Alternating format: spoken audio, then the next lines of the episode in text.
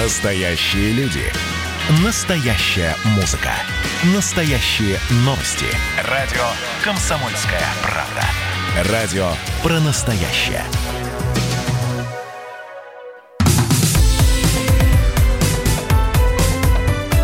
Как дела, Россия? Ватсап-страна!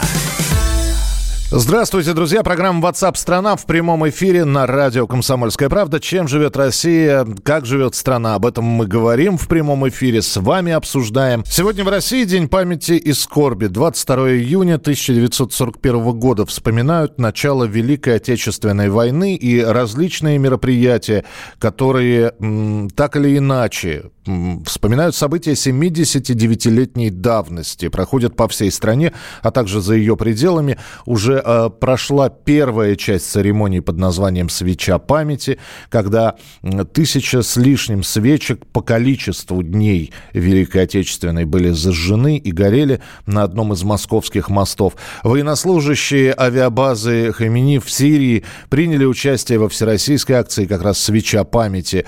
Были возложены цветы к памятнику маршала Константина Рокоссовского. Прямо сейчас в Александровском саду ждут, э, когда появится президент, чтобы возложить венок к могиле неизвестного солдата и к вечному огню. И именно в это время министр иностранных дел Вячеслав Молотов обратился к гражданам Советского Союза и сообщил о том, что без объявления войны германские войска атаковали границы СССР, бомбили с самолетов Житомир, Киев, Севастополь, Каунас, Брест и другие города. Ну и накануне, ну как накануне, несколько дней назад, посвященная событиям Великой Отечественной войны, вышла статья, которую написал президент России. И эта статья, она всколыхнула, конечно, в том числе и западный мир. В статье говорилось о том, что негоже переписывать историю, что, в общем-то, все подтверждается документами, что не нужно выдумывать что-то. Но продолжают некоторые страны западные переписать историю Второй мировой войны. Дональд Трамп в своем недавнем выступлении сказал, это мы победили фашизм во Второй мировой и коммунизм, добавил он. Почему-то сносят и продолжают сносить памятники советским солдатам и военачальникам. Память короткая о том, что их страну или их город освобождали именно советские солдаты. Вот прямо сейчас спросим о том, возможно ли какое-то изменение, может ли что-то статья Путина исправить? Или вот такое и будет продолжаться? Э, спросим об этом у военного обозревателя «Комсомольской правды» Виктора Николаевича Баранца. Он с нами на прямой связи. Виктор Николаевич, приветствую. Здравствуйте. Добрый день, Миша. Добрый день. Здравствуйте, дорогие радиослушатели. Михаил, вы спрашиваете меня, что изменит э, статья э, Путина, э, опубликованная в американском журнале. Она, может быть, слегка промоет мозги тех, э, кто занимается э, проклятием нынешних международных отношений. Это э, лукавая политизация истории Великой Отечественной войны, когда факты истории, неопровержимые факты – от, отводятся в сторону, а опровергаются, и каждая из сторон стран, пытающихся переписать историю Великой Отечественной войны, выпячивает только то, что ей выгодно, и ретуширует то, что ей не выгодно. И вот в этом переписывании истории Великой Отечественной войны образовался некий такой идеологический коронавирус, когда э, роль Советского Союза в Великой Отечественной войне она отводится даже не на э, второй, там, на третий, на десятый план. Ведь э, вот я обратил внимание, первой откликнулась, по-моему, Великобритания и сделала комментарий по поводу статьи Владимира Путина. Угу. И обратите внимание на порядок выстраивания стран, которые Великобритания считает, которые внесли наибольший вклад в разгром фашизма.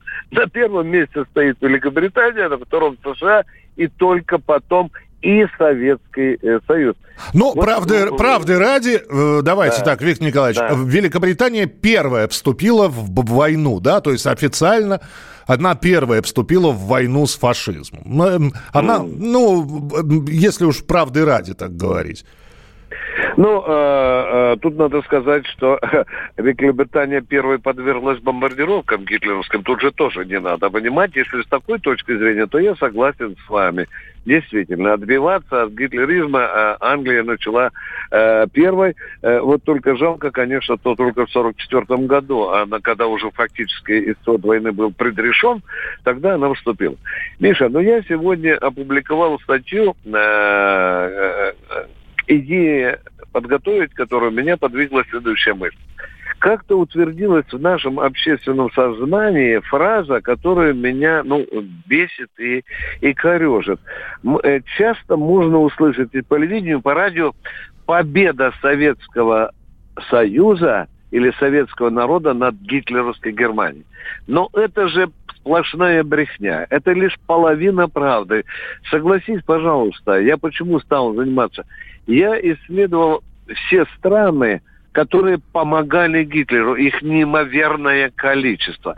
И вот когда мы разгромили Гитлера в 45 году, его армию, да, и его прихвостней, да, у нас образовался, как вы знаете, Михаил, социалистический лагерь. И мы с ужимочками, не желая портить отношения с союзниками по так называемому соцлагерю, мы напрочь забыли напоминать этим народам, ребята, а ведь миллионы вас воевали на стороне Гитлера. Ва- представители ваших армий воевали за Гитлера.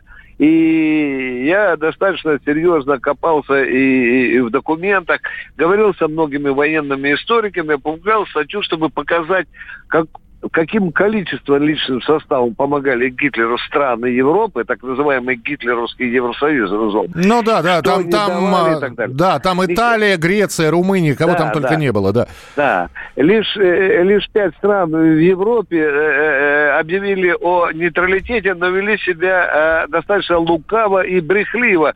И, и, и та же Испания, которая якобы считалась нейтральной, помогала, ты знаешь, голубой дивизии, да, и Португалия хитрая, уж прошлое торговала вольфрамом и Гитлером, и со Сталиным, да, и, и, и Швеция, и Швейцария, э, все эти страны помогали. Но я обратил еще на одно внимание, Михаил, в этот день священной памяти и скорби, я хотел сказать соотечественникам, что нельзя забывать еще об одном – о том, что почти что 2 миллиона наших соотечественников, внимание – советских людей, представителей всех союзных республик. Ох, как них хочется слышать это кому-то, но я обязан в этот священный день сказать, воевали на стороне Гитлера.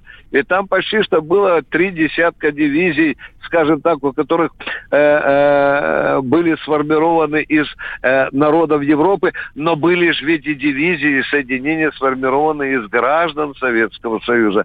И, мы, и их армия тоже э, Красная Армия пришлось тоже перемалывать, да, и, и это тоже факт. Но надо говорить кого. Мы победили и эту погонь, которая носила эсэсовскую там и, или другую, другую немец, немецкую форму. В этот день мы должны справедливо вспомнить обо всех, кто погиб. А погибло, вы знаете, страшная цифра, почти что 27 миллионов э, людей. И меня больше всего, э, конечно, злит и бесит то, что страны, которые мы освободили, Михаил, которые мы освободили, напрочь это забыли. В одной, в одной Польше мы положили 600 тысяч людей. И тогда я вспомнил фразу, которую приписывают маршалу Жукову, который в побежденном Берлине сказал Рокоссовскому. Мы освободили Европу от фашизма, она нам этого никогда не простит. Я искал документальное подтверждение, чтобы убедиться, если это нигде этого подтверждения нет. Ну, в общем, приходится, приходится пока верить, что это очень такая красивая байка, и надо то тоже говорить, потому что... Но дело в том, что смысл байка ли это, или это было действительно сказано, смысла это, это не меняет. Похоже, что у освобожденной Красной Армии Европы очень короткие мозги. Ну, а Виктор Николаевич, земле, да, да, мы будем да. надеяться, что вот вы как правильно сказали, что кому-то это прочистит мозги, а в конце концов, ну, можно, конечно, оглядываться на Запад и периодически им напоминать, аргументированно, с документами в руках, кто воевал, сколько погибло. Но главное, чтобы в нашей стране об этом тоже помнили. Спасибо вам большое, что были с нами на прямой связи. военный обозреватель «Комсомольской правды» Виктор Баранец. И сегодня вот такие мероприятия памяти о начале Великой Отечественной войны. Они будут проходить по всей России и вечером запланированы. И вот сейчас президент находится в Александровском саду, как раз возложил венок к могиле неизвестного солдата и стоит сейчас э, у вечного огня. Ну а я предлагаю прямо сейчас вспомнить тех, кто ушел на фронт и не вернулся. И я предлагаю сейчас э, присоединиться всем к минуте молчания. Это такая всероссийская акция будет. Минута молчания. Вспомним тех, кто погиб в первые дни Великой Отечественной войны, кто погиб уже после того, как был подписан акт о безоговорочной капитуляции. Вспомним всех тех, кто не вернулся с поля боя. Помните, через века – через года. Помните о тех, кто уже не придет никогда. Помните. Не плачьте. В горле сдержите стоны. Горькие стоны. Памяти павших будьте достойны. Вечно достойны. Люди, покуда сердца стучатся, Помните, какой ценой завоевано счастье. Пожалуйста, помните. Песню свою отправляя в полет, помните о тех, кто уже никогда не споет. Детям своим расскажите о них, чтоб запомнили. Детям детей расскажите о них, чтоб тоже запомнили.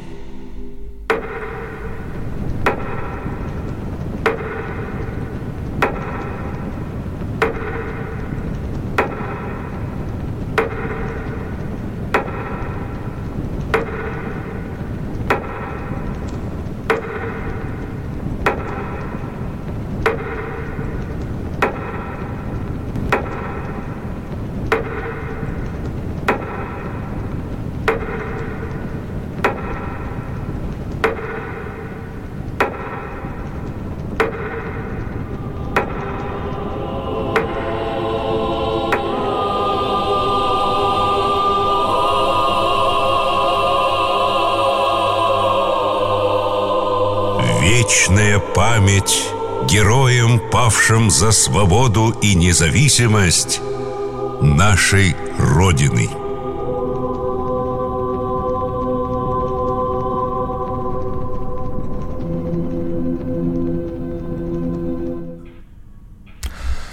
Минута молчания прошла. Спасибо всем, кто присоединился сегодня к ней. Минута молчания в День памяти и скорби. 22 июня 1941 года началась Великая Отечественная война. Ну а послезавтра отложенный состоится парад Победы. А, тот самый, который не смог пройти 9 мая. И пройдет он не только в Москве. Несколько регионов отказались от парада Победы, от проведения, но по объективным причинам из-за сложной ситуации с э, коронавирусной инфекцией решили подстраховаться и не подвергать людей, их здоровье дополнительной опасности. Но парад Победы состоится в среду. Тем не менее, во многих регионах России этот день объявили официальным выходным. И как проходит подготовка к празднику на Урале, мы узнаем у корреспондента «Комсомольской правды» Данила Свечкова. Дорогая редакция. Данил, приветствую. Здравствуй. Здравствуйте. Ну, что у вас там уже готово и что увидят уральцы во время своего парада? Ну да, у нас, по сути, все уже готово. В субботу 20 числа генеральный парагон был, а, то есть на площади в центре Екатеринбурга, на площади 1905 года, где обычно парад проходит, где он в этот раз пройдет, состоялась такая генеральная репетиция. Военная техника, танки, историческая техника Т-34 во главе парада был.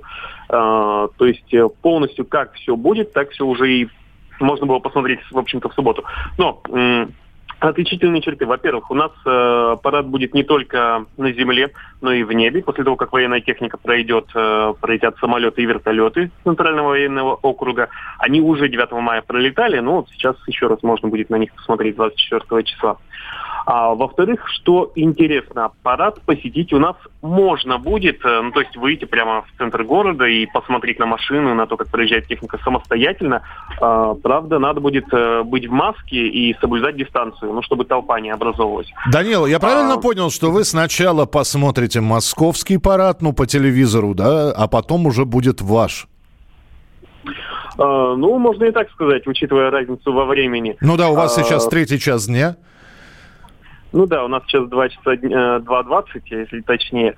А, Все верно. А, но тут хочу еще один интересный момент рассказать. А, ветераны Великой Отечественной войны у нас на параде не смогут э, присутствовать лично, ну, так как все-таки коронавирус никуда еще пока не делся. Угу. Но на площади установят экраны огромные, а к ветеранам домой придут волонтеры компьютерами, с камерами, и они просто в прямом эфире будут их выводить на эти экраны, то есть э, ветераны будут видеть, как проходит парад, а те, кто участвует в параде, будут видеть ветеранов на этих огромных экранах. То есть они вот так виртуально поприсутствуют. Слушай, ну красивая история. Давай тогда понаблюдаем, как все это будет послезавтра. Конечно. Данил, спасибо большое, поэтому будем следить обязательно в прямом эфире и сделаем перекличку регионов, потому что будет обязательно 24 июня и программа WhatsApp страна, и будем звонить в регионах, спрашивать, как у них военный парад проходит. Как дела, Россия? Ватсап-страна! Ну, а теперь к более меркантильным, приземленным, казалось бы, вопросам. Хотя, что может быть важнее, например, финансового благополучия того или иного человека?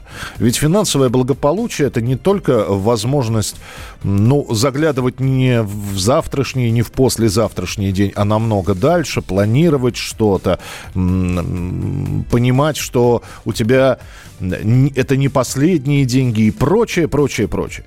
Частное богатство россиян выросло за последние 20 лет в 16 раз. Я понимаю, сейчас вы примерили эту фразу на себя, так же, как и я это сделал. Надо за... Не надо кивать головой, мне звукорежиссер. Не выросло у тебя, да? А, а, не просто дозвониться. Мы сейчас до эксперта дозваниваемся. Я думал, что у тебя не выросло в 16 раз финансовое э, благосостояние. Объем частных финансовых состояний увеличился до 1 1,6 триллиона долларов. Правда, ну, здесь нужно сделать оговорку. 40% богатства находится в руках тех, кто владеет больше сотни миллионов долларов.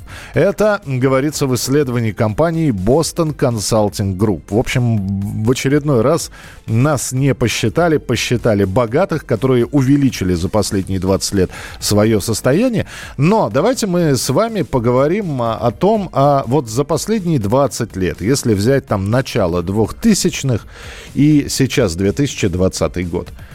Э, вы финансово стали лучше или хуже жить? Честно, объективно, Пожалуйста, напишите. Очень будет здорово, если вам еще лет 20 назад там было ну, я не знаю, 20-30 лет, сейчас вам 40, 50, 60. И вот по сравнению с 20-летней давностью, сейчас ваше финансовое состояние стало хуже, стало лучше, осталось таким же. 8 9 6 7 200 ровно 9702. Это ваше сообщение, которое мы принимаем на Viber и на WhatsApp. Текстовые и голосовые. 8 9 6 7 200 ровно 9702. Ну, а мы с Максимом Черковым побеседуем прямо сейчас, доцентом кафедры политической экономии экономического факультета МГУ имени Ломоносова. Максим Андреевич, приветствую, здравствуйте. Здравствуйте. Частное богатство россиян выросло в 16 раз за 20 лет. Это, знаете, похоже на пословицу «все для человека, все ради человека», и мы даже знаем этого человека. То есть это все-таки про нас, это исследование, или это все-таки про богатеев?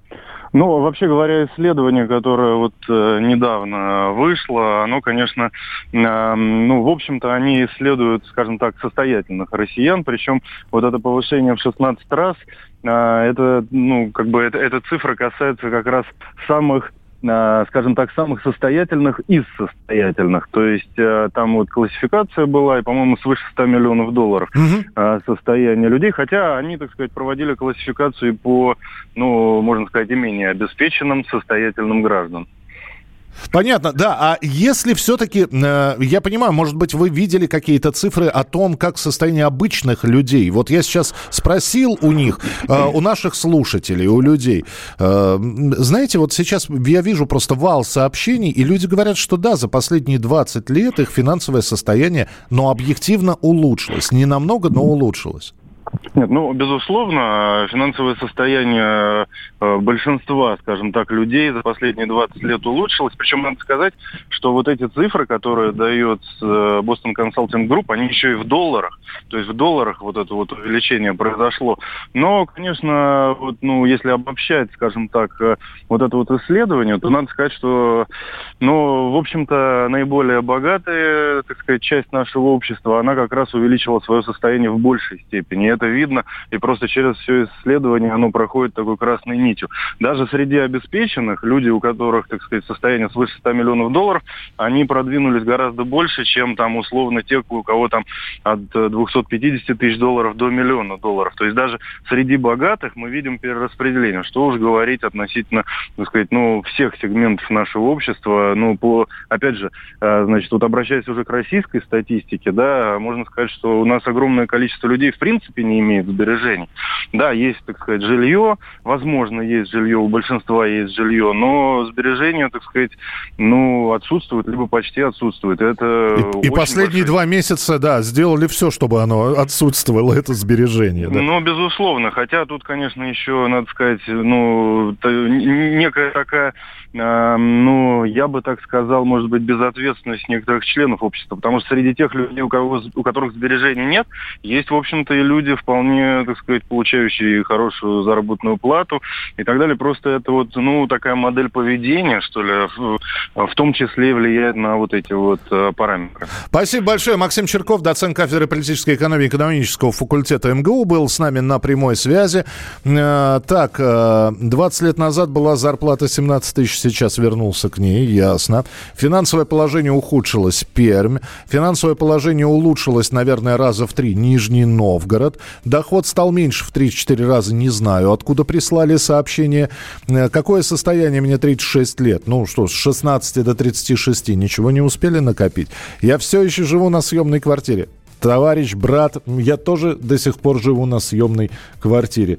Это и, мы, а, и звукорежиссер наш Денис тоже живет на съемной квартире, с чем мы вас всех и поздравляем. Продолжим через несколько минут. А у вас нет такого ощущения, что на нас идет цунами? Рушится рубль, рушится экономика. Сегодня последние новости, просто страшно смотреть. Я не исключаю самые дикие варианты. Ну, например... Наша гениальная, в кавычках, Госдума наплевала на указания президента. Проснулись от того, что вломились в дверь, забрали оружие. Начали проклинать заново мужчин. Там уголовных дел море, газеты все трещали. Но он же в Госдуме, что вы удивляетесь? Вылилось это всеобщий хайп.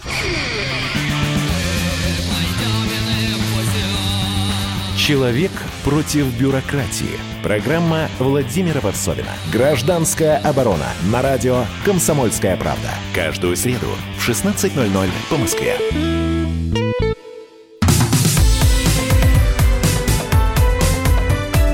Как дела, Россия? What's up, страна! Продолжается прямой эфир. Продолжаем обсуждать темы вместе с вами. Меня зовут Михаил Антонов. Здравствуйте. Присылайте свои сообщения. У нас и э, Сегодня День памяти и скорби. Послезавтра парад победы. А впереди еще для тех, кто сдает ЕГЭ. Вот эта вот процедура. Плюс те, кто собирается поступать в высшие учебные заведения. У них продолжается и вот это вот, знаете, такая а, абитуриентская истерика. Куда подавать документы, как подавать. Между тем, вузы прогнозируют наплыв слабых студентов-первокурсников, и исследования показывают, что уровень подготовки поступающих окажется ниже, чем годом ранее. Объясняется это дистанционным обучением, которое было введено с марта. И более того, прогнозируют, что количество платников людей, которые поступают платно на учебу в высшее учебное заведение, точно сократится. Так считают 75% опрошенных представителей вузов. Так ли это страшно? Чем это грозит? На прямой связи со студией директор Института развития образования Высшей школы экономики Ирина Абанкина. Ирина Всеволодовна, здравствуйте.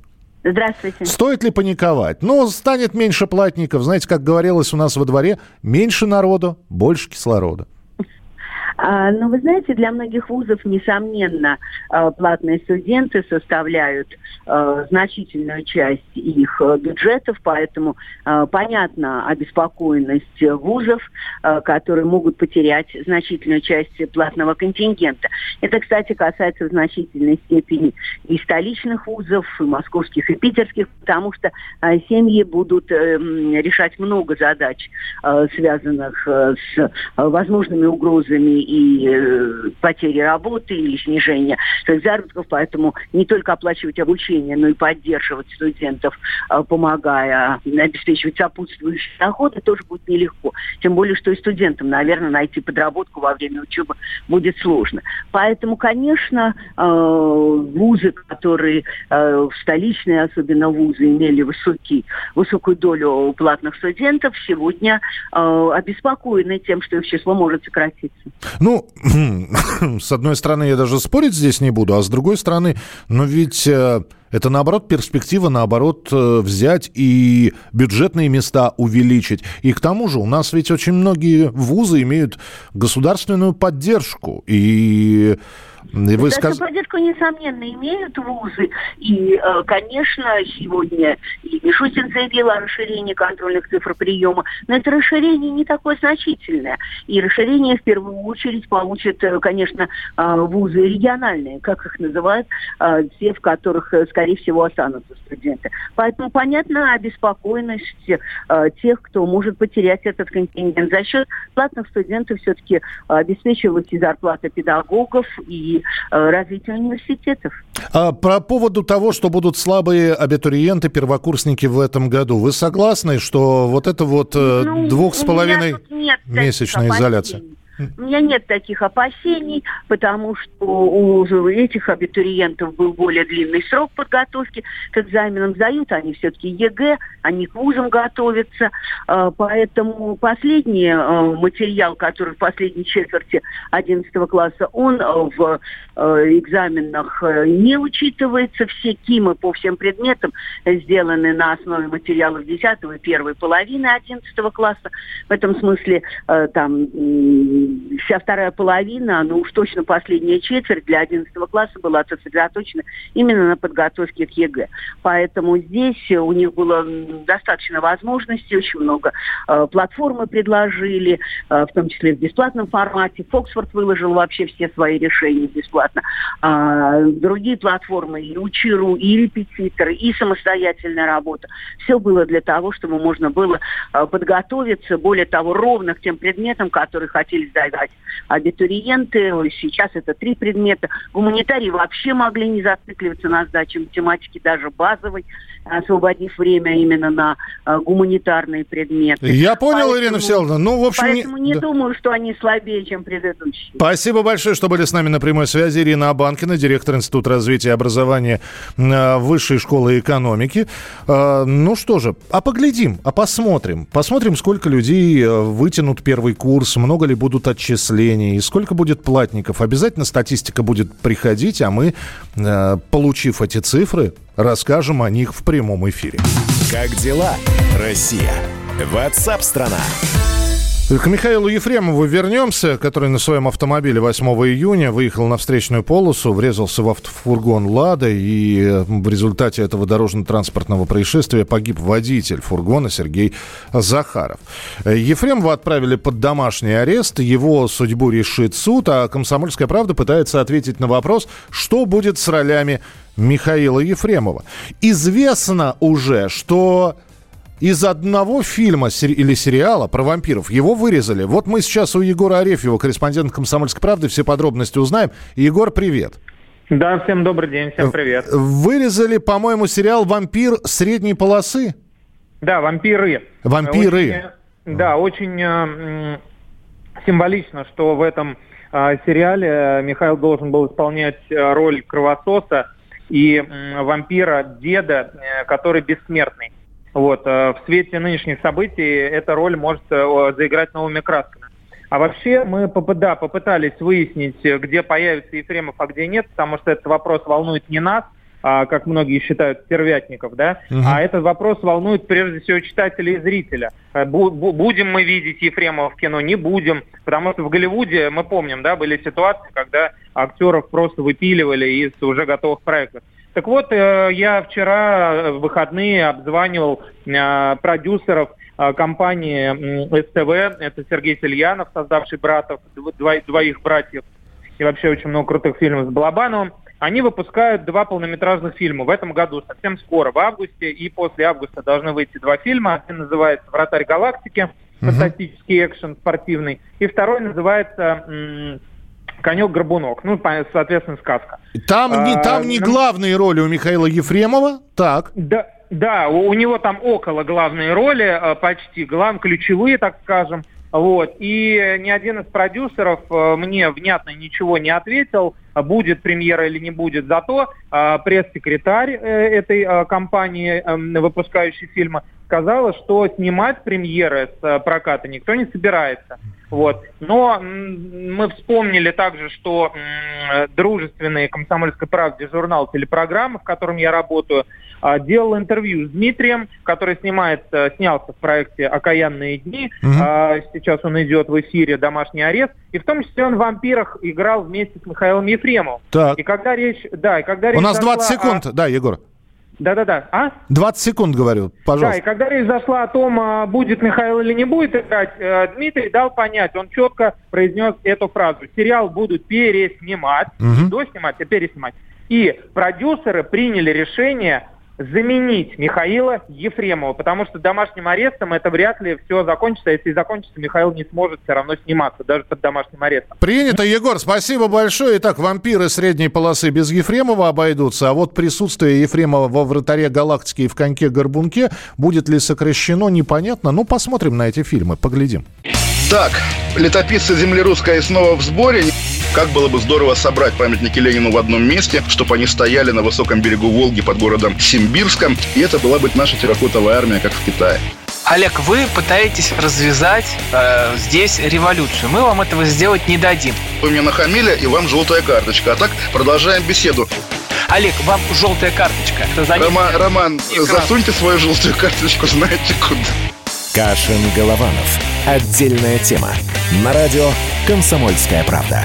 По будням в 9 вечера по Москве.